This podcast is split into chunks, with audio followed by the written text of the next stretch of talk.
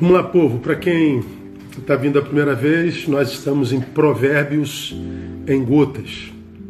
E hoje eu vou levá-los a Provérbios 27, verso 5, que diz assim: Melhor é a repreensão aberta do que o amor encoberto. Melhor é a repreensão aberta do que o amor encoberto. Do que o sábio fala aqui na minha, na minha compreensão. É uma condenação ao amor que não se materializa. É uma condenação ao amor que chamaríamos filosoficamente de platônico. É aquele amor que é amor, mas ele não se transforma em matéria.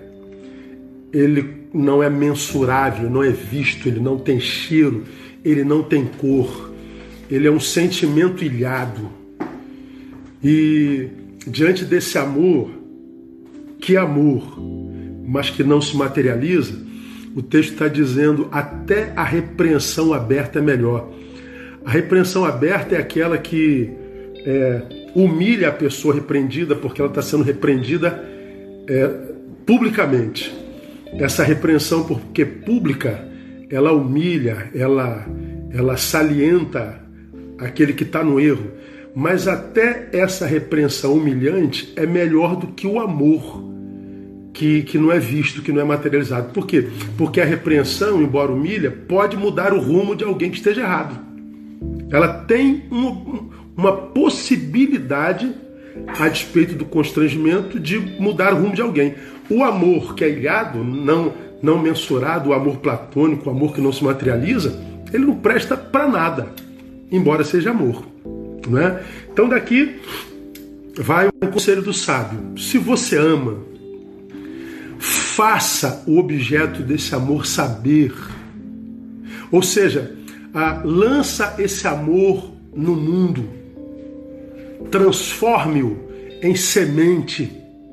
Se você tem a graça de amar, você é um abençoado, você é minoria lança esse amor no mundo, faça o objeto de seu amor saber, transforma esse amor em semente. Por quê, irmão? Porque se eu não lanço esse amor no mundo, se eu não transformo esse amor no mundo, eu não sou beneficiado por esse amor como retorno, como fruto. Então, na minha concepção, a ausência desse lançamento, a ausência da transformação desse amor em, em semente, é a causa da solidão na vida de tanta gente. Há tanta gente sendo carcomida pela solidão. A solidão é mal do século desde que os séculos são contados. E por que algumas pessoas são carcomidas pela solidão e outras não? Bom, por, por N razões. Uma delas é porque amou e quiçá amou muito, mas não lançou esse amor no mundo, não transformou esse amor em semente. Então essa é a causa de muita solidão. E, e essa é a causa também é, é, que leva muita gente a ter uma colheita afetiva muito pobre. Gente que não entende por que, que a colheita afetiva, por que, que a, a graça do amor, da solidariedade, solidariedade, da bondade não volta. Porque, embora você esteja cheio de amor-sentimento, esse amor-sentimento não se materializa em lugar nenhum, ele não vira semente em lugar nenhum. Então você precisa transformar esse amor em semente. Há uma música de Nando Reis, eu sou fã de Nando Reis, que eu gosto muito, que o nome dela é Quem Vai Dizer Tchau. Nessa música tem uma frase que para mim é belíssima. Tornar o amor real é expulsá-lo de você para que ele possa ser de alguém. Tornar o amor real é expulsá-lo de você para que ele possa ser de alguém. Então, meu irmão, não adianta ter amor se esse amor não é expulso de você. E por que que esse amor, além do que eu já disse, deve ser expulso de nós? Porque, primeiro, a vida é alicerçada, irmão. Ela está edificada, construída, a vida é alicerçada sobre a inerrante, justa e infalível lei da semeadura. A lei da semeadura é inerrante, é infalível, é justa. Se eu semeio amor, eu colho amor. Se eu não semeio amor, eu não colho amor. Agora, semear amor me livra de injustiças? Claro que não, pô. Claro que eu vou semear amor e vou colher ódio, ingratidão, um monte de coisa. E é por causa disso que tem um monte de gente que amou e parou de amar. Errou. Semear amor não me livra de injustiças. Mas diz como que será o final da minha história. No final, o amor prevalece.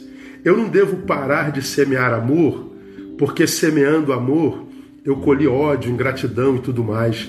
Eu devo continuar semeando amor para que esse ódio, essa ingratidão não seja o ponto final da minha história. Entendeu como é que é? Então, a lei da semeadura é infalível.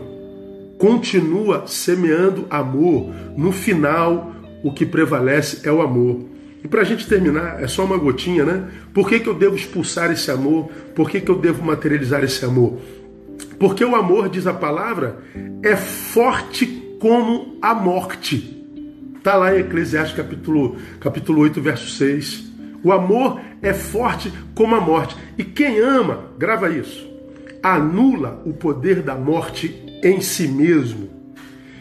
Aqui eu não estou falando o poder da morte biológica. Não, essa a gente não pode anular. Eu estou falando que a gente anula o poder de tudo que pode morrer em nós enquanto a gente ainda está vivo. É, o, é a semeadura do amor que nos impede de morrer antes da morte chegar. Você entende? Aqui eu me lembro de, de Albert Schweitzer, que foi um médico e teólogo, ele disse algo muito tremendo e aqui termino minha fala, quando ele define tragédia. Tragédia não é quando um homem morre. Tragédia é o que morre no homem enquanto ele ainda está vivo. Pois é. A morte não é tragédia. Essa morte biológica vai alcançar a todos nós. Mas a tragédia é o que morre na gente quando a gente ainda está vivo. E quando a gente ama, quando a gente expulsa esse amor, quando a gente materializa, quando a gente vence o amor platônico, então a gente está anulando o poder da morte. Ou seja, quem ama nunca vai morrer antes da morte chegar. Ame e viva até o fim. Beijo, que esse dia seja um dia de muito boas notícias.